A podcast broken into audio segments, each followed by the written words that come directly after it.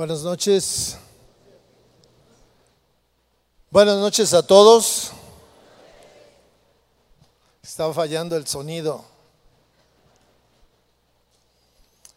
Pues es una bendición estar aquí, verlos a todos, aunque tal vez un poco ah, todavía sorprendidos, ¿verdad? ¿Se dieron cuenta del temblor de anoche, en la madrugada? ¿No? Qué bueno, porque este, no sabía si salir o quedarme, porque de aquí a que me cambiaba. Dije, no, pues este, lo bueno es que pasó rápido. Ah, definitivamente, mis hermanos, que nos está tocando vivir tiempos eh, realmente sorprendentes. El mundo hoy en la actualidad está viviendo tiempos difíciles, tiempos difíciles. Ah, ah, la naturaleza está, pudiéramos decir, en un sentido desquiciada. Vemos problemas en un lado, en otro, en otro, terremotos, ah, tsunamis, huracanes, de todo. Sin embargo, ah, yo creo que el mundo ha vivido tiempos todavía más difíciles en otros tiempos. Y al final de cuentas, en todas las épocas, los sobresaltos no dejan de estar presentes. Los acontecimientos de los últimos días en la ciudad causan una serie de comentarios en el sentido de he escuchado la plática más reciente, eh, la que le está ganando a los comentarios del COVID en estos días es que acerca de cómo es posible que ha, ha temblado tres veces el mismo día en diferentes años, sin embargo hay una recurrencia que no es normal. Sin embargo, sucede. Y todos estos acontecimientos que eh, hemos vivido, el COVID, que ha sido un asunto muy complicado, eh, nos ha llevado a, reflexionar. Creo que ha, sido un tiempo de reflexión porque la verdad es que no sabemos el día y la hora que el Señor nos va a llamar a cuentas, a uno solo o a muchos. Usted se puede imaginar el, anoche que tembló que hubiera sido más intenso, que hubieran caído eh, edificios, casas. Este, ahí es cuando uno le, daría gracias a Dios de vivir en una casa de cartón, ¿verdad? Pero, pues, mi esposa tiene una frase que ah, pasan acontecimientos y como el de anoche, que pues ella fue quien me despertó y ¿Y, qué hacemos? Este, ya vimos que ya pasó. No, espérate, espérate, ya, ya pasó, ya pasó. Y luego siempre que suceden estas cosas, dice, ahí viene el Señor, ahí viene. Y esta reflexión, pues, eh, puede ser para, o este comentario puede ser para que nos lleve a reflexionar o para que nos lleve a tener miedo. Eh, yo no sé, en su caso, ¿Cuál es? Reflexionar especialmente en dónde está puesta nuestra confianza. ¿En dónde está puesta su confianza? A pesar de lo que suceda, ¿dónde está puesta su confianza? Y con esta pregunta yo le quiero invitar a que hagamos una oración y pongamos en las manos del Señor este tiempo. Cierre sus ojos, acompáñeme a orar. Padre, gracias. Gracias Señor por tu misericordia, Dios. Por tu infinita misericordia, porque por eso estamos aquí, por eso nos mantenemos, Señor. Porque por tu misericordia tú nos sostienes, tú nos perdonas, tú nos das alegrías. Todo lo que sucede alrededor nuestro es por tu gracia y por tu misericordia, Señor. Ponemos en tus manos este tiempo. Gracias por tu palabra, Señor, que nos enseña, que nos instruye, que nos fortalece, que ah, fortalece nuestra confianza, Señor. Y en esta noche queremos meditar en tu palabra, Señor, y salir fortalecidos y bendecidos, Padre. Asístenos con tu Espíritu Santo en el nombre de Jesús, Señor. Te lo pedimos, amén. El apóstol Pablo, Pedro, perdón, eh, ya en los últimos años de su vida escribió una carta a unos cristianos que habían salido de Israel, de su ciudad natal, y estaban, habían sido deportados y vivían como extranjeros en lo que actualmente es Asia o la región de Turquía actualmente. En ese tiempo era un territorio que fue conquistado por el imperio romano. Y estos cristianos eh, eran considerados como extranjeros y como extranjeros les daban un trato pues difícil, un trato discriminatorio, porque vivían en medio de paganos, vivían en medio de, personas que eran contrarias a su fe, a lo que ellos creían, que incluso pensaban que atentaban contra, sus creencias, contra sus doctrinas, contra sus costumbres. Y el apóstol Pedro eh, se toma la molestia de escribir esta carta a estos hombres con el propósito de animarlos. Porque ellos estaban viviendo muchas pruebas. Estaban siendo probados de muchas maneras. Y Pedro les escribe con el propósito de, que su fe se mantuviera intacta. Les anima a permanecer fieles y les recuerda que los problemas que están viviendo son pasajeros que tienen un principio y tienen un fin. Y que todos estos problemas, eh, Él dice que se están viviendo por un corto tiempo.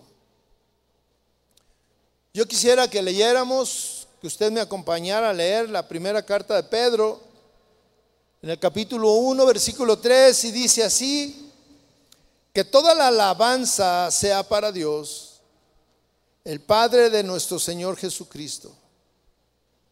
Es por su gran misericordia que hemos nacido de nuevo, porque Dios levantó a Jesucristo de los muertos. Ahora vivimos con gran expectación. Y tenemos una herencia que no tiene precio, una herencia que está reservada en el cielo para ustedes, pura y sin mancha, que no puede cambiar ni deteriorarse por la fe que tienen. Dios los protege con su poder hasta que reciban esta salvación, la cual está lista para ser revelada en el día final, a fin de que todos la vean. Así que alégrense de verdad. Les espera una alegría inmensa, aun cuando tengan que soportar muchas pruebas por un tiempo breve.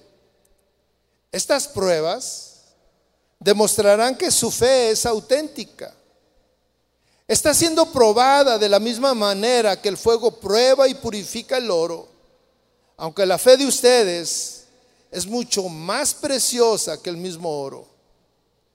Entonces su fe, al permanecer firme en tantas pruebas, les traerá muchas alabanzas, gloria y honra en el día que Jesucristo se ha revelado a todo el mundo. Ustedes aman a Jesucristo a pesar de que nunca lo han visto, aunque ahora no lo ven, confían en Él y se gozan con una alegría gloriosa e indescriptible. La recompensa por confiar en Él será la salvación de sus almas. Qué palabras tan hermosas. Qué manera de animar a personas que están en medio de sufrimientos, en medio de pruebas, en medio de, tentaciones, en medio de eh, circunstancias que los hacen sentirse mal.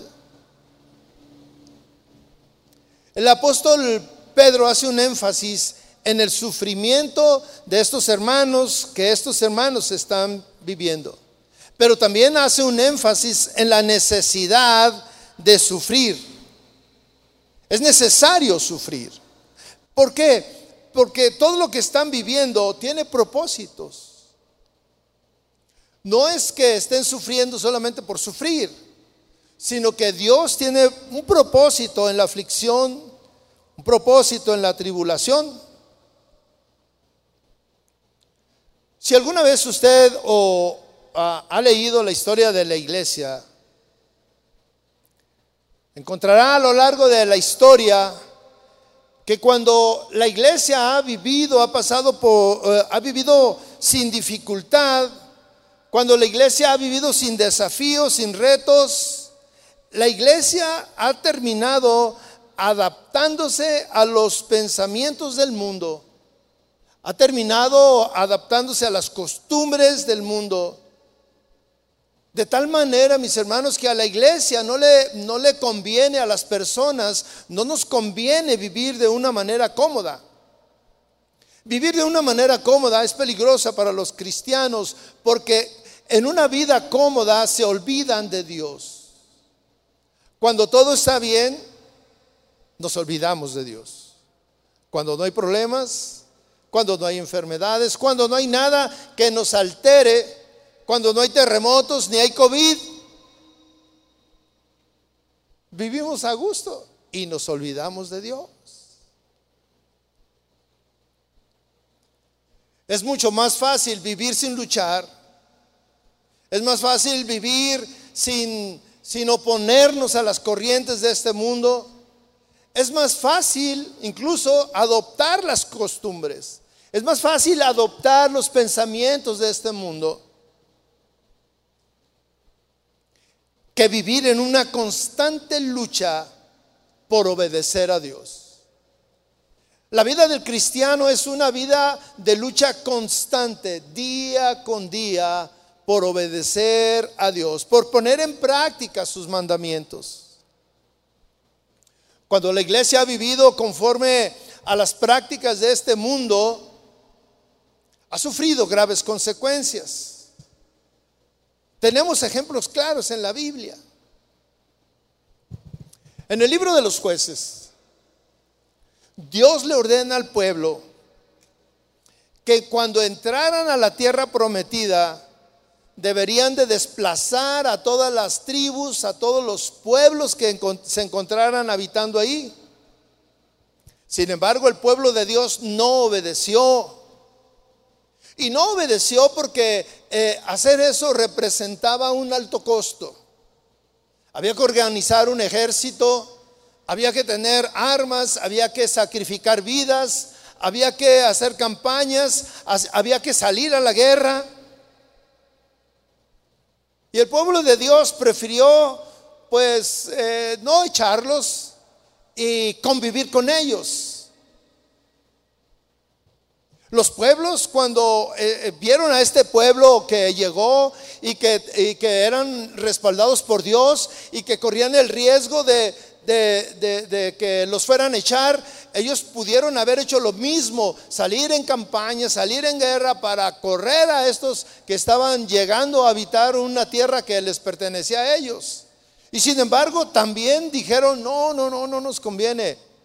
Vamos a esperar a ver qué hacen. Y unos y otros no hicieron nada, se quedaron ahí y el pueblo de Dios, eh, los demás no había problema, pero el pueblo de Dios había desobedecido la orden de Dios que los echaron fuera.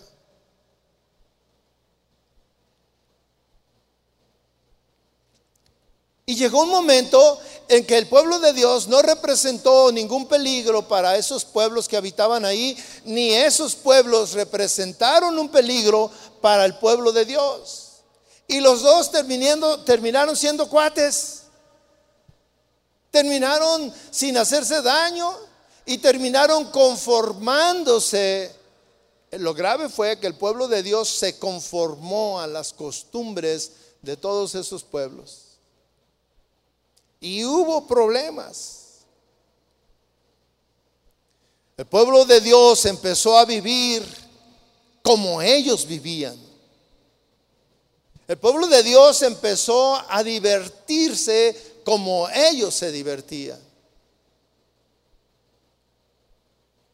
El pueblo de Dios empezó a sexualizarse como ellos lo hacían. Como eh, hoy en la actualidad estamos describiendo, estamos viendo cosas muy similares. El pueblo de Dios conformándose a las costumbres de estos tiempos. Hoy el, hoy el mundo, las corrientes de, este, de estos días son graves en relación con los mandamientos de Dios. Hoy hay una corriente que cada vez empuja más a aceptar eh, cosas que son contrarias a la voluntad de Dios. El asunto, el asunto de los géneros, que cada vez está entrando, primero era una cuestión general y cada vez el círculo se va cerrando y ahora está entrando a las escuelas a, este, alterar la mente de los niños. Y el pueblo de Dios, mis hermanos, no hace nada. Se está conformando a eso. Hace mucho tiempo eh, eh, la homosexualidad y, el lesbianismo era mal visto por toda la sociedad. Y hoy ya convivimos con ello, lo aceptamos. Hace mucho tiempo eh, el control de la natalidad era, era visto de una manera eh, pecaminosa y era para evitar la fecundación y hoy ya se brincó todo eso y hoy es más fácil practicar abortos. Y el pueblo de Dios no hace nada ni dice nada. Se ha conformado a las costumbres de estos tiempos. Ese pueblo, esos, esos eh, cristianos que llegaron a esas ciudades, cinco ciudades que, que nos habla ahí la, escritura, llegaron ahí y ellos llevaban en su interior el deseo ferviente de obedecer a Dios, de obedecer su palabra. Ellos tenían en su interior ese deseo de ser fieles aún en un pueblo, en una ciudad donde era contraria a ellos y estaban dispuestos a pagar el precio que fuera para mantenerse firmes. Y Pedro les escribe a ellos. Les escribe para alertarlos alertar a ese grupo de cristianos que, que, iban que ya estaban viviendo en una nación que no era la suya, donde eran expuestos a costumbres. Ustedes recordarán cuando Daniel fue llevado a otra ciudad junto con sus amigos y, y, los obligaban, los querían obligar a que practicaran eh, la adoración a unos dioses que no eran los suyos, que no eran su Dios. Y ellos se, mantuvieron fieles, aún arriesgando su propia vida. Y Dios los protegió. Dios estuvo con ellos.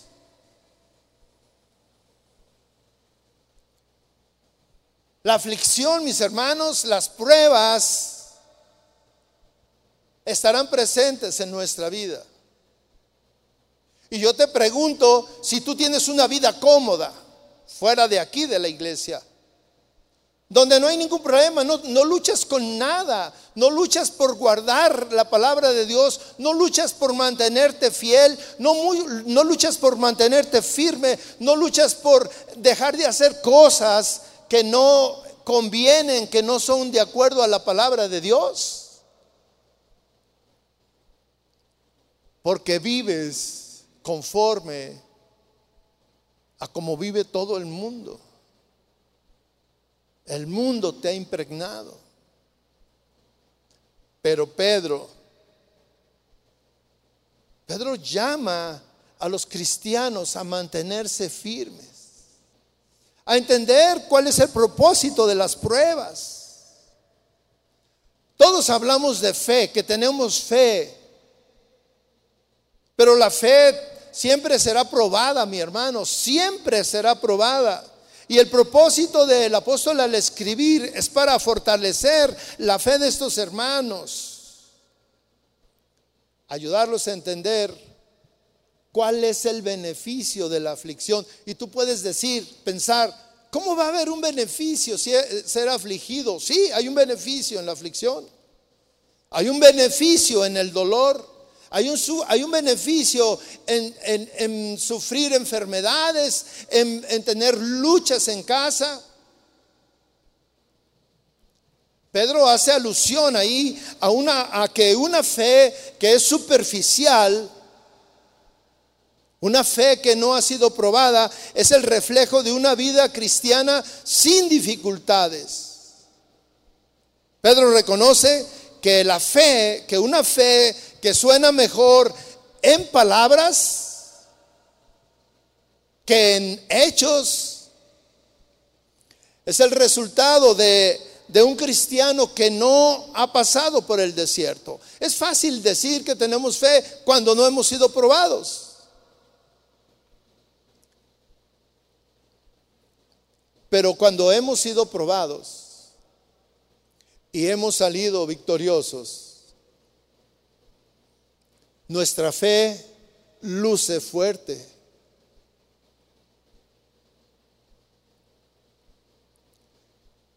La Biblia habla, la enseñanza de toda la Biblia habla que el desierto es un lugar de prueba, un lugar de aflicción. Y ciertamente, algunas veces no hemos andado en el desierto, pero sí hemos estado en medio de un bosque, en medio de un lugar donde no hay agua, por ejemplo, y estamos que nos morimos. Y hasta somos muy hiperbólicos. Me estoy muriendo de sed.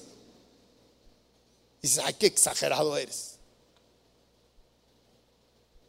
Pero literalmente, cuando estás en el desierto, en el desierto se prueba la fe en todos los sentidos.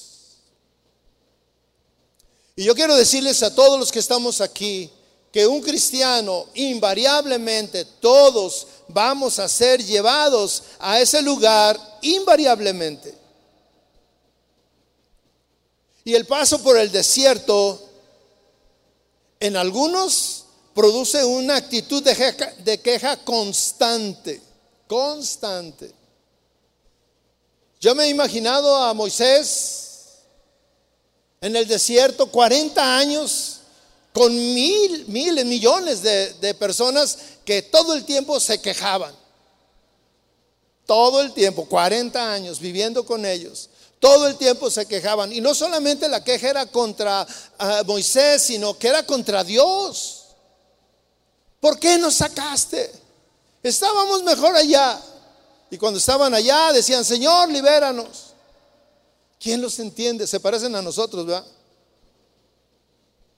Ay, Señor, manda la lluvia.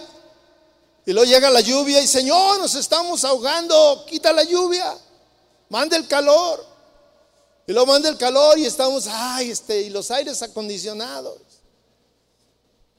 Y luego llega el frío y no tengo ropa adecuada para este frío. Siempre nos quejamos de todo.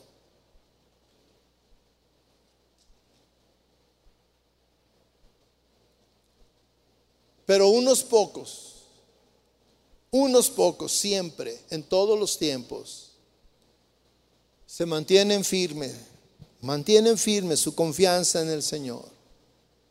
Mantienen firme la confianza, la seguridad de que a pesar de la prueba, el Señor traerá la solución. Tal vez tú puedes estar, diciendo, si es que estás en una prueba hoy, tal vez puedas decir, pero ¿y cuándo será eso? ¿Y cómo será eso? No lo sé. No puedo saberlo todo. Nadie puede saberlo todo. Está como hace unos días. Digo, a mí me, me da gusto, me llena de emoción que piensen que yo lo sé todo. Yo me veo en el espejo y digo, ay, ¿cómo me ven como que si soy un sabio? Pero lo triste es que luego los defraudo, les quedo mal. Hace unos días eh, una hermana vino y me dijo, pastor, quiero hablar con usted. A ver, dígame. Fíjese que estuve soñando y me contó su sueño, un sueño bien raro. Bien raro, yo lo estaba oyendo y decía, se parecen a los sueños que yo tengo bien locos. Y luego me dice, pastor, el Señor me dijo que usted tenía la revelación. Y yo le dije, ay hermana, no me haga decir una, una tontería al decirle que Dios se equivocó, porque normalmente Dios no se equivoca. Pero en este caso lo que usted me está diciendo no creo que venga de Dios, hermana, porque la verdad yo no sé. Yo no sé qué tiene que ver su sueño. Pastor, ¿a poco usted no? No, yo no sé. Le dije, le voy a decir algo para que ni le busque. Nadie de los pastores de aquí sabe. Se lo estoy anticipando. ¿Cuándo vendrá la solución? No lo sé. Imagínense el pueblo en el desierto 40 años buscando eh, la respuesta a dónde vamos y llegó un momento que ya estaban cansados y Moisés también estaba cansado de aguantar esa toda esa mundo de quejas sin saber cuándo llegaría la respuesta. Pedro les escribe a estos hombres anticipándoles que estarán en el desierto, que estarán envueltos en problemas, que estarán envueltos en circunstancias. En el versículo 3, Pedro les dice, bendito sea el Dios y Padre de nuestro Señor Jesucristo. El judío del Antiguo Testamento estaba muy familiarizado con esta manera de bendecir a Dios. Y, esto es así como un poquito extraño, porque normalmente es Dios quien nos bendice a nosotros. Dios nos bendice en todo, pero los judíos bendecían eh, no, no a Dios como persona, sino que bendecían el nombre del Señor. y, esta bendición a Dios es una manera de honrar su nombre, de glorificar su nombre es una manera de darle todo el honor y toda la gloria a su nombre. Es una manera de agradar, de agradecer por todas sus bendiciones de todo tipo, especialmente en medio de problemas. Es difícil eh, pensar que si nosotros estamos en medio de problemas, de circunstancias difíciles, nosotros podamos bendecir el nombre del Señor en medio de problemas. Y Pedro les está diciendo que deben de bendecir a Dios en medio de situaciones difíciles. ¿Cómo podemos nosotros ir ante Dios con esta tranquilidad y bendecir su nombre cuando lo que estamos pensando es, en lugar de que yo te bendiga a ti, tú bendíceme a mí, dame la solución? Y aquí encontramos que Pedro bendice a Dios el Padre de nuestro Señor Jesucristo. Y este concepto es nuevo porque en el Antiguo Testamento no existía todavía Jesucristo. Y todavía no se manifestaba que Jesucristo era el Hijo de Dios. Pero en el Nuevo Testamento sí aparece así y, y, Pedro le está dando gracias y hay tres motivos para darle de acción de gracias y los vamos a encontrar si seguimos leyendo el versículo 3. Dice, quien según su misericordia nos ha hecho nacer de nuevo a una esperanza viva, mediante la resurrección de Jesucristo de entre los muertos. Mire, esta salvación que hemos recibido, porque ya la hemos recibido, y esto dices, ¿cómo que ya la recibí? Sí, ahora empezamos a hablar y a, traer aquí a la plática la fe. El Señor nos hizo nacer de nuevo y nos ha llevado a una esperanza viva y, este nacimiento nuevo y esta esperanza viva ni siquiera nosotros la buscamos, mis hermanos. y Dios lo hizo por su amor, por su gran misericordia. Este nuevo nacimiento eh, que se recibe por gracia, porque por gracia solamente hemos recibido el nuevo nacimiento y esta esperanza viva una esperanza de una vida eterna. Y esto lo recibimos por la resurrección de Jesucristo. La resurrección de Jesucristo es la garantía de que lo vamos a recibir. La resurrección de Jesucristo es la garantía de ese nuevo nacimiento. La, la, resurrección de Jesucristo es la garantía de que yo voy a ser salvo. La resurrección de Jesucristo, mis hermanos, ganó dos cosas importantes para siempre. Dos amenazas o dos cosas con las que lucha el cristiano. La amenaza del pecado que gobierna mi vida. Por la resurrección de Jesucristo yo tengo la, la seguridad, la garantía de que puedo vencer el pecado. Y además me quita el miedo, el temor de la muerte. Ya no hay temor. Jesús venció ambas cosas por, por gracia y nos ha hecho nacer de nuevo, nos ha llevado a una vida nueva. Y vamos a encontrar cuatro propósitos en el versículo 4. Nos ha llevado a una vida nueva. Dice el versículo 4, para obtener una herencia incorruptible una herencia inmaculada que no se marchitará y que está reservada en los cielos para vosotros. Usted tiene una reservación. ¿Alguna vez ha hecho una reservación, mi hermano? ¿Sí entiende lo que es una reservación? El domingo eh, tuve la bendición de salir a comer con dos hermanos queridos y, yo hice una reservación en un restaurante. Y mire, en este lugar siempre se llena y, hay filas para entrar y muchas veces mi esposa ha querido ir, ahí y luego vemos la hora y como no hicimos reservación decimos no, no hay que ir porque vamos a perder el tiempo ahí afuera y tengo mucha hambre.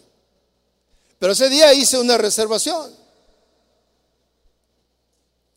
Y cuando llegamos había gente ahí afuera esperando y nosotros llegamos pues ahora sí que muy campantes y luego siempre te voltean a ver así como que envidia. Pero llegué y le dije, tengo una reservación. ¿A nombre de quién? Salvador Pardo. Y lo checaron. Ah, sí, pasa. Y llegué a sentarme ahí en un lugar muy cómodo. Una herencia, dice que Dios tiene reservada una herencia. Usted sabe lo que es una herencia y esa herencia es reservada para los que han nacido de nuevo, para los que somos hijos de Dios. Esa herencia dice que es incorruptible. ¿Usted entiende la, definición de incorruptible? Que no se corrompe, que no cambia. Inmaculada, Inmaculada es que no tiene mancha, que está libre de todo pecado. Y dice que, que no se marchita, no se marchita, siempre está fresca y siempre está ahí esperando. Y esta, y esta herencia, mis hermanos, está guardada en el cielo. Esta herencia está guardada en el cielo para un día, el día que usted la vaya a recibir. Pero antes de recibirla, esa herencia y todo este eh, que estamos hablando, Dios tiene un propósito, Dios tiene un tratamiento especial para cada uno de nosotros. Porque, mire, hasta aquí todo, gloria a Dios, que venga la herencia, ¿verdad? Pero hay un tratamiento especial para cada uno de nosotros también. El versículo 5 dice que sois protegidos por el poder de Dios mediante la fe. Para la salvación que está preparada para ser revelada en el último tiempo. Para nosotros recibir esa herencia, bueno, hay un tratamiento especial de parte de Dios. Dice que somos protegidos. Somos protegidos por el poder de Dios. Mire, aparte de que Dios nos hereda, Él, mientras que estamos viviendo aquí, nos va a dar su protección. El poder de Dios nos protege. Y nos protege mediante la fe para la salvación. Esta salvación está reservada para cada uno de nosotros hasta que llegue el momento en que vamos a recibir esos, ese, esa herencia. Pero Pedro les escribió para que estuvieran preparados. Porque es verdad que, que hay todo esta, este día de fiesta, que, que dice la misma palabra en el versículo 6, que dice en lo cual nos regocijamos grandemente. O sea, el, el, hecho de saber que hay una herencia para nosotros, que el poder de Dios nos guarda, que la fe nos guarda, que de alguna manera se llegará el día en que la vamos a recibir. Y esto lo tenemos como garantía, la muerte de Jesús, la, la resurrección del Señor nos garantiza que ese día llegará para nosotros. Pero y este pero luego da miedo. Porque dices, ay, hasta aquí es pura vida y dulzura. Y es como el matrimonio, ¿verdad? Nos dicen que el matrimonio es pura vida y dulzura. Y sin embargo luego nos dicen, pero, y cuando te dicen pero, tú dices, ¿qué hay de malo? Pedro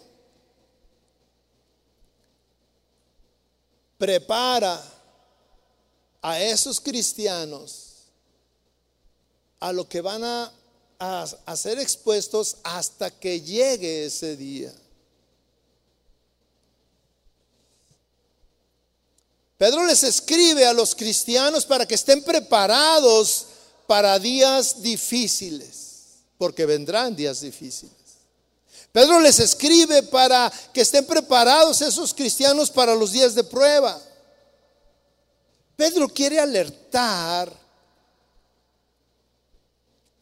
acerca de esos momentos de dificultad para que a nadie lo tome por sorpresa y que siempre estén mirando. Fíjese cómo Pedro primero les dice todo lo que van a recibir y después les alerta y les dice, pero antes de que venga ese día, vendrán días difíciles. Ciertamente que nos regocijamos de saber que van a venir grandes bendiciones. Versículo 6 dice, en lo cual nos alegramos, aunque ahora por un poco de tiempo, si es necesario, seréis afligidos con diversas pruebas.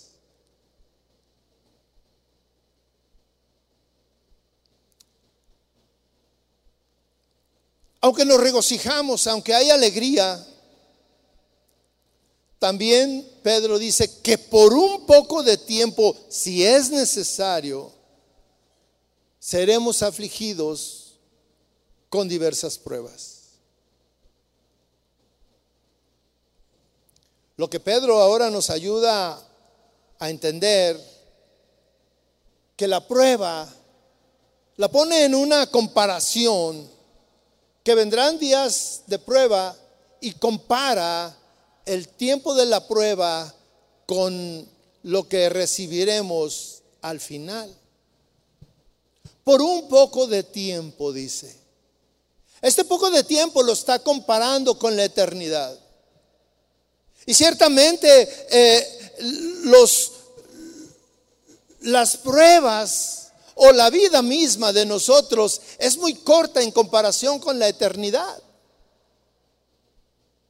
Porque si comparamos hoy, nosotros podemos tener, no sé, 10 años, 20 años, 50 años, 60, 70, 80, 90.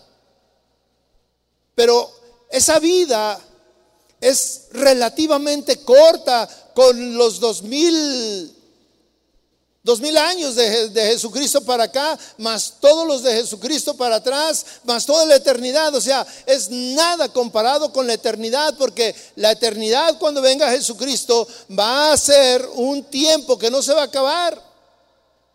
Y lo que nosotros podemos vivir, Pedro les dice, los anima a los cristianos y les dice, vamos a tener pruebas por un poco tiempo. Y estas pruebas son pasajeras, sin importar cuál sea la prueba, sin importar cuál sea el sufrimiento, sin importar cuál sea la necesidad. Todas las pruebas son pasajeras. Todas las pruebas terminan. Sin embargo, cuando lleguemos y recibamos esa herencia, esa herencia es eterna. Entonces no hay comparación. Quizá tú Tú estás pensando, bueno, pues es fácil hablar de eso cuando eh, no se tiene necesidad o cuando no se tiene enfermedad o cuando no hay problemas familiares o cuando no tienes un hijo con ah, algún problema. Es fácil hablar de eso. Pero yo le digo que todos, todos aquí, todos hemos sido probados de diferente manera. Y unos han han soportado la prueba, unos han salido victoriosos. Pero si comparamos nuestro sufrimiento, no sé, 5 años, 10 años, 15 años, con la eternidad es muy poco tiempo. Y Pedro dice, hey, van a ser afligidos en diversas pruebas hasta que venga ese día en que vamos a recibir la herencia. Y, y Pedro usa una palabra que debemos de tomar nota. Es necesario.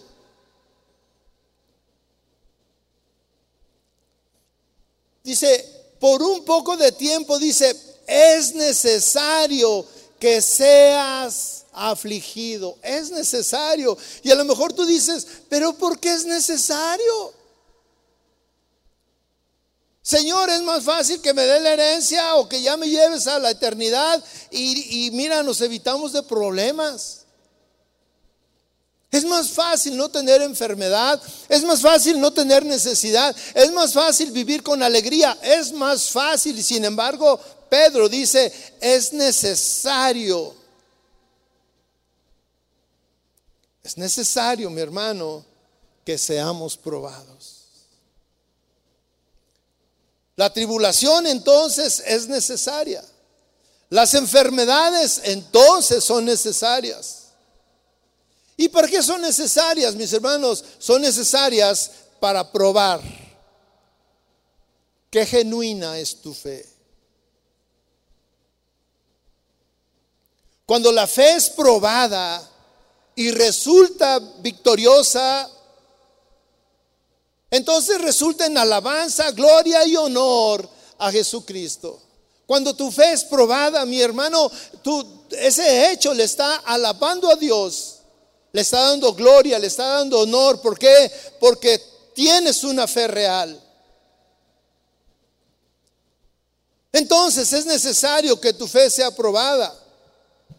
La prueba de tu fe, fíjate bien, la prueba de tu fe no se refiere a si resistes sin decir nada, sin hacer ninguna exclamación de dolor si estás enfermo o de tribulación. Lo que Pedro se refiere a cuando la fe es probada, se refiere a que la fe es probada para comprobar la fidelidad, tu fidelidad a Dios. La fe es probada para probar tu integridad. La fe es probada para comprobar tu constancia. La fe es probada para probar la virtud de una persona. Y mis hermanos, aunque te parezca raro y extraño y no estés muy de acuerdo, las pruebas que llegan a ti de parte de Dios llegan con una intención. La intención es probarte a ti mismo y probar a los demás tu integridad, tu honradez, y la constancia de tu carácter. Muchas personas presumen su fe y presumen su fidelidad a Dios. ¿Por qué digo esto y cómo se dice esto? Presumen su fe. No, yo creo en Dios. Yo creo en Dios por sobre todas las cosas. Y presumen su fidelidad. Nada me separará del amor de Dios. Presumen su fidelidad. Pero mis hermanos, la fe solamente se puede comprobar cuando nos enfrentamos a una prueba. Ahí es donde vamos a probar con hechos lo que decimos con nuestra boca. Mucha, mucha gente afirmaba que su fe era inquebrantable y que nada lo separaría del amor de Dios y hasta lo cantábamos. Pero fuimos probados hace un poco tiempo con un confinamiento. Fuimos probados con un virus invisible. Fuimos probados de una manera en que eh, todo mundo se fue confinado a sus casas y ahí estábamos Y esta iglesia estaba llena. Mire, ahorita solamente tenemos aquí, no sé, creo que el 60 o el 70% de las sillas que normalmente teníamos. Y se llenaba. Y muchos no regresaron del COVID. Su fe fue probada. Su fidelidad fue probada y muchos resultaron reprobados. Se quedaron en casa. Todavía están en casa. Muchos se fueron al mundo, no regresaron. Muchos se conformaron al mundo y viven conforme al mundo. No están luchando por, por guardarse de eso. Y yo los felicito a todos que están aquí. Porque es una manera de probar nuestra fe. Muchos manifestaban que ni la fe, ni, la enfermedad, ni, la altura, ni lo profundo, ni nada los iba a separar del amor de Dios. Y sin embargo, eh, un problema matrimonial los alejó de su pareja y los alejó de Dios. Un problema matrimonial. La escasez ha probado la fe de muchos y se han alejado y han abandonado a Dios. Su integridad fue probada. Muchos se alejaron de Dios ah, cuando vino la prueba. Muchos dejaron de confiar en Él porque decían, ¿cómo es posible que yo esté en medio de un problema, que tenga enfermedad? ¿Y dónde está Dios? Empezaron a dudar de la existencia de Dios. Nuestra fe es probada día con día, mis hermanos. Las pruebas nos muestran hasta dónde es tu compromiso con el Señor. Fíjate bien, hasta dónde estás comprometido con Él.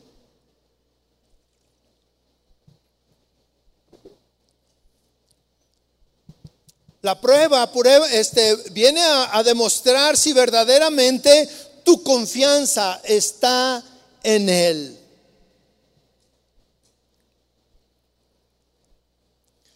Dios conoce lo que hay en nuestro interior. Dios conoce nuestra fe. Dios no tiene duda de lo que hay en tu interior. Dios no tiene duda de, de tu fe. El problema y las pruebas o lo que Dios quiere es que tú conozcas, que tú te des cuenta cómo es tu fe realmente. Dios quiere por medio de las pruebas mostrarte hasta dónde amas al Señor, hasta dónde confías en el Señor. La Biblia dice que Dios conoce nuestras intenciones, que Dios conoce nuestras motivaciones, pero Dios quiere que tú las conozcas perfectamente. Mire mi hermano, Dios conoce cosas de nosotros que ni siquiera nosotros conocemos. Dios sabe cómo vamos a reaccionar ante diversas pruebas nosotros no sabemos. Y a veces lo hemos confesado. Ay, no, yo no sé cómo reaccionaría yo. No, si a mí me pasara eso, ay, yo no sé cómo voy a reaccionar. No, mejor prefiero ni pensar. No quiero vivir eso.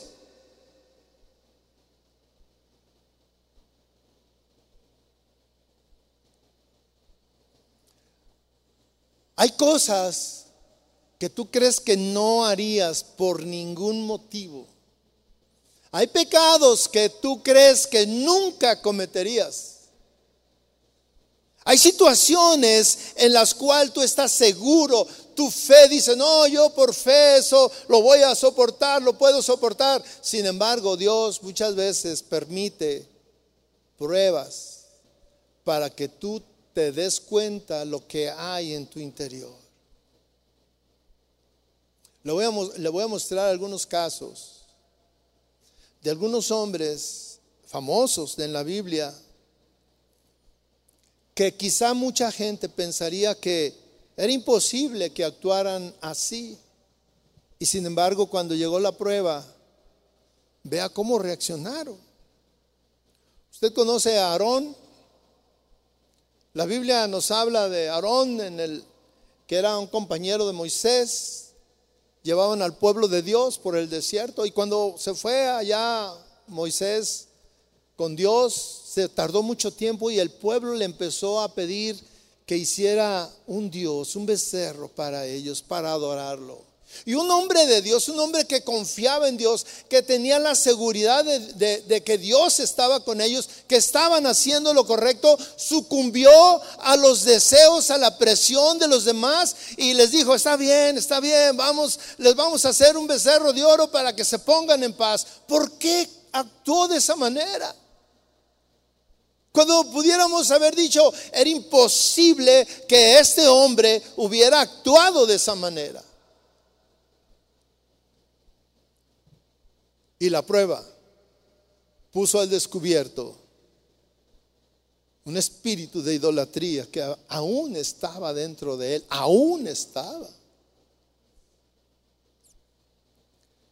Hablamos de Job y la Biblia dice que Job era un hombre íntegro. Y ese era un calificativo que Dios le puso. Sin embargo, llegó un momento en que él reconoció que había un espíritu de orgullo al saber que lo consideraban un hombre íntegro. Y, el caso más sonado puede ser el de, el de David, quien no sabía que dentro de él se escondía un espíritu de lujuria. Y cuando vino la prueba, él, él, él, él se dio. Y tal vez todo mundo hubiera pensado que el rey David, con toda su trascendencia, con toda su historia, era imposible que hubiera caído en eso. Y cayó. Y cayó. Mis hermanos, nuestra fe es el resultado del amor que le tenemos a Dios a quien buscamos agradar y serle fiel en todo. A ese Dios que tú y yo, a Jesucristo que tú y yo decimos que amamos sin haberlo visto. Que tú y yo creemos en Él sin, haberlo visto. Y que nos gozamos con un gozo inefable, lleno de gloria y que eso garantiza, mis hermanos, que un día estaremos con Él. Dice Pedro, les dice a estos hombres que su fe será probada como el oro es probado. El oro era probado metiéndolo en el fuego. En el fuego. ¿Tú alguna vez has metido la mano al fuego? Una vez yo me caí por accidente, yo no quise hacer eso. Andaba jugando ahí en un, en un patio y había un brasero que habían hecho carne asada y estaba el brasero con los, con los carbones encendidos al rojo vivo. Yo andaba en una bicicletita pequeña, ahí andábamos haciendo piruetas y me caí. Pero tristemente, pues instintivamente pones la mano y la puse en el brasero. Ay, ay, ay, me levanté y mire, todavía traía los carbones aquí pegados y yo haciendo manotazos y, y gritando como niña.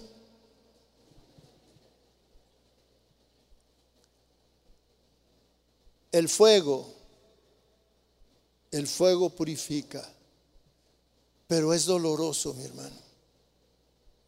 Es doloroso. Pero dice la palabra de Dios que cuando el oro es probado y es refinado, eh, es muy valioso. Es muy valioso porque es un oro puro. No tiene ninguna impureza. Y es muy valioso. Y dice la palabra de Dios, le está diciendo Pedro a estos cristianos que, que, estaban viviendo en un lugar donde estaban sufriendo muchas pruebas, tentaciones. Y les dice que su fe va a ser probada y si salen victoriosos será más preciosa, más valiosa que un oro refinado. Y así es que tú y yo, hoy en día, estamos siendo probados de diferentes maneras, por diferentes circunstancias. Si Pedro estuviera aquí, nos diría, no se rindan, no claudiquen, no cedan a pesar de lo que están viviendo. Y especialmente, mis hermanos, a mí me, gustó mucho cuando yo estaba estudiando esto, que, que dice la palabra de Dios, que la fe pone a prueba lo que hay dentro de mí y cómo reacciono ante circunstancias. ¿Cómo reaccionamos ante la noticia de un cáncer en tu vida? ¿Cómo reaccionas ante una noticia de que te despidieron de tu trabajo? ¿Cómo reaccionas ante esa terrible noticia que te dice tu pareja, ya no te amo y me quiero divorciar?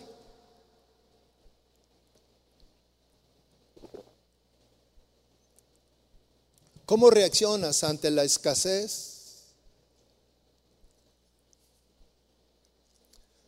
¿Cómo reaccionamos ante tantas tentaciones que, existen hoy en día? Hoy en día eh, todo está lleno de, tentaciones por todos lados, la televisión, este, a dónde vas, eh, las diversiones, este, todo está lleno de eso. Y tú dices, Señor, yo quiero guardarme fiel a pesar de todo. Yo quiero ser íntegro. Yo quiero ser, comportarme con fidelidad a ti, a pesar de lo que estoy viviendo. Yo no sé lo que estás viviendo, pero tú tienes que saber y que meterte con Dios y preguntarle. Y recordar que las pruebas que estamos teniendo solamente son y las vamos a soportar por un pequeño tiempo. Porque si tú vives pensando en la eternidad, seguramente que hasta te va a dar alegría cuando te digan, tiene cáncer terminal. Tú dices, gloria a Dios, pocos días voy a conocer al Señor, lo voy a saludar. Y le vas a decir a tus, a tus seres queridos, no, no, no, no se pongan tristes. Es motivo de alegría. Y a lo mejor usted está pensando que estoy loco. Pero ¿cuál es el propósito del cristiano? Ir a la presencia del Señor. Hace unos días murió un amigo, hermano de aquí de la iglesia, y en, en el funeral estábamos compartiendo la palabra de Dios y dijimos, hoy ha llegado a casa, hoy le entregaron su herencia y sufrió muchas pruebas Sufrió mucho dolor antes de morir, pero llegó a casa. Y las pruebas nunca lo separaron del amor de Dios. Cierre sus ojos. Cierre sus ojos. Reflexione en esto que yo le acabo de, de compartir, que está escrito en la palabra de Dios. El apóstol Pedro hablándole a estos hombres, a estos cristianos, que estaban viviendo en un lugar de aflicción, de dolor, de tristeza. Y les dice, les anima y les dice que lo que están viviendo, las pruebas a las que estamos siendo sometidos, serán por un pequeño lapso de tiempo.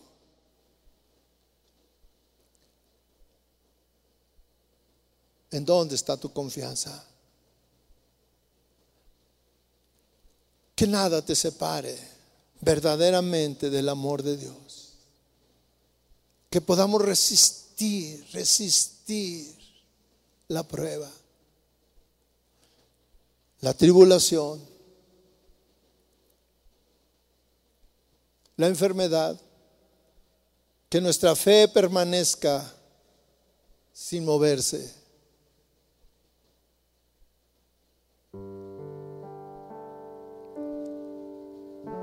Póngase de pie. Vamos a expresar nuestro, nuestra fe al Señor, nuestra confianza. Vamos a adorar al Señor. Vamos a abrir nuestro corazón y decirle al Señor lo que Él es y representa para nosotros. Vamos a decirle que a pesar de las circunstancias, no hemos dejado de creer en Él, de amarle, de buscarle. Pidámosle que en esta noche Él fortalezca nuestra vida. Que Él quite la, la tristeza. Que Él quite la angustia, que Él la quite. Y que en medio de eso nos dé alegría. Que podamos ver su mano poderosa llenando nuestra vida. Confesemos con nuestros labios lo que Él representa para nosotros.